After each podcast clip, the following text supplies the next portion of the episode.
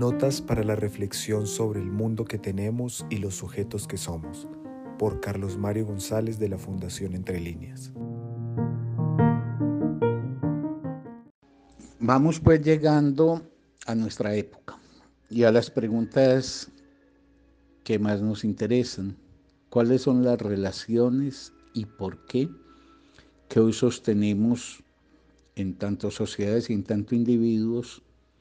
con tres grandes dominios, con el dominio del conocimiento, con el dominio del pensamiento y con el dominio de la verdad. Hemos, sin embargo, antes de llegar a esto, de devolver la mirada para situarnos en lo que ha sido el largo recorrido que durante más de 200 años ha llevado la sociedad nuestra desde la Revolución Francesa hasta el presente. ¿Por qué? Porque la Revolución Francesa lo que significó fue la consolidación de la hegemonía capitalista, es decir, el capitalismo lo que consigue es la forma política apropiada y correspondiente con las relaciones sociales de producción que él instaura y que son relaciones basadas en la idea de trabajo salariado capital. Aquí es necesario decir que capitalismo no equivale a democracia, que es una asociación que se suele hacer como si hubiera una especie de imperiosa necesidad entre capitalismo y democracia, que no habría capitalismo sin democracia ni democracia sin capitalismo. Eso es una falacia, porque ni la democracia es hija del capitalismo, la democracia proviene de, de Grecia y tiene formas que pueden ser perfectamente distintas a las que actualmente existen, ni el capitalismo requiere la democracia para vivir. La existencia de él bajo formas tiránicas y dictatoriales, como lo podría ejemplificar fácilmente América Latina con su larga historia de dictaduras,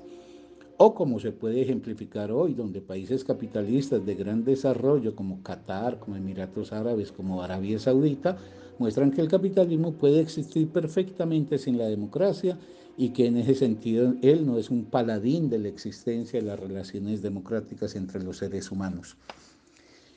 Otra cosa fuera de la instauración del poder político correspondiente a sus necesidades que aparejó el capitalismo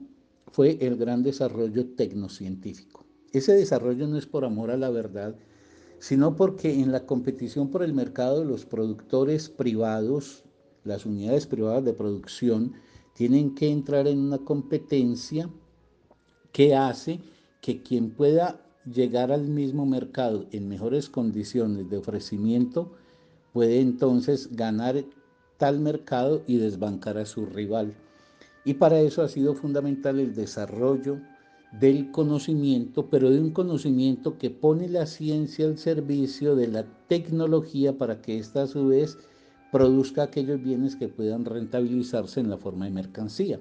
Por eso el desarrollo de la ciencia en la sociedad capitalista no es por amor a la verdad, sino simple y llanamente que el capitalismo avala, apoya aquello que le permite entonces un rendimiento final como mercancía a efecto de poder ser puesto en venta en el mercado. La competición por el mercado es entonces lo que aupa el desarrollo tecnocientífico, pero que también muestra como característica que en nuestra época la ciencia es súbdita de la, de la tecnología y la tecnología es súbdita de las demandas que el mercado le impone al capital. En tal medida la ciencia está subordinada finalmente a los requerimientos del capital. Ahora, el capitalismo también trajo entonces en consecuencia las grandes concentraciones, las multitudinarias concentraciones de nuestro tiempo, el tipo de ciudad que tenemos, caracterizados por, por ser ciudades de altísimo poblamiento y al mismo tiempo de descomunización, que ha definido un rasgo de psicología colectiva, que es el de la muchedumbre de solitarios que constituimos. El capitalismo también ha traído consigo un modelo de trabajo caracterizado por ser un trabajo generalmente ajeno al deseo del trabajador, un trabajo enajenador, y esto en el marco de un productivismo frenético y de un consumismo desaforado, cada vez más producción, cada vez más consumo. En el seno de esta época se han presentado cuatro grandes pensadores de los cuales quiero ocuparme con despacio hasta donde sea posible en los próximos días. Los cuatro pensadores emblemáticos y referencias para dar cuenta de nuestro tiempo son Marx, Nietzsche, Freud y Heidegger. De ellos entonces trataré de hacer una breve presentación en los días venideros.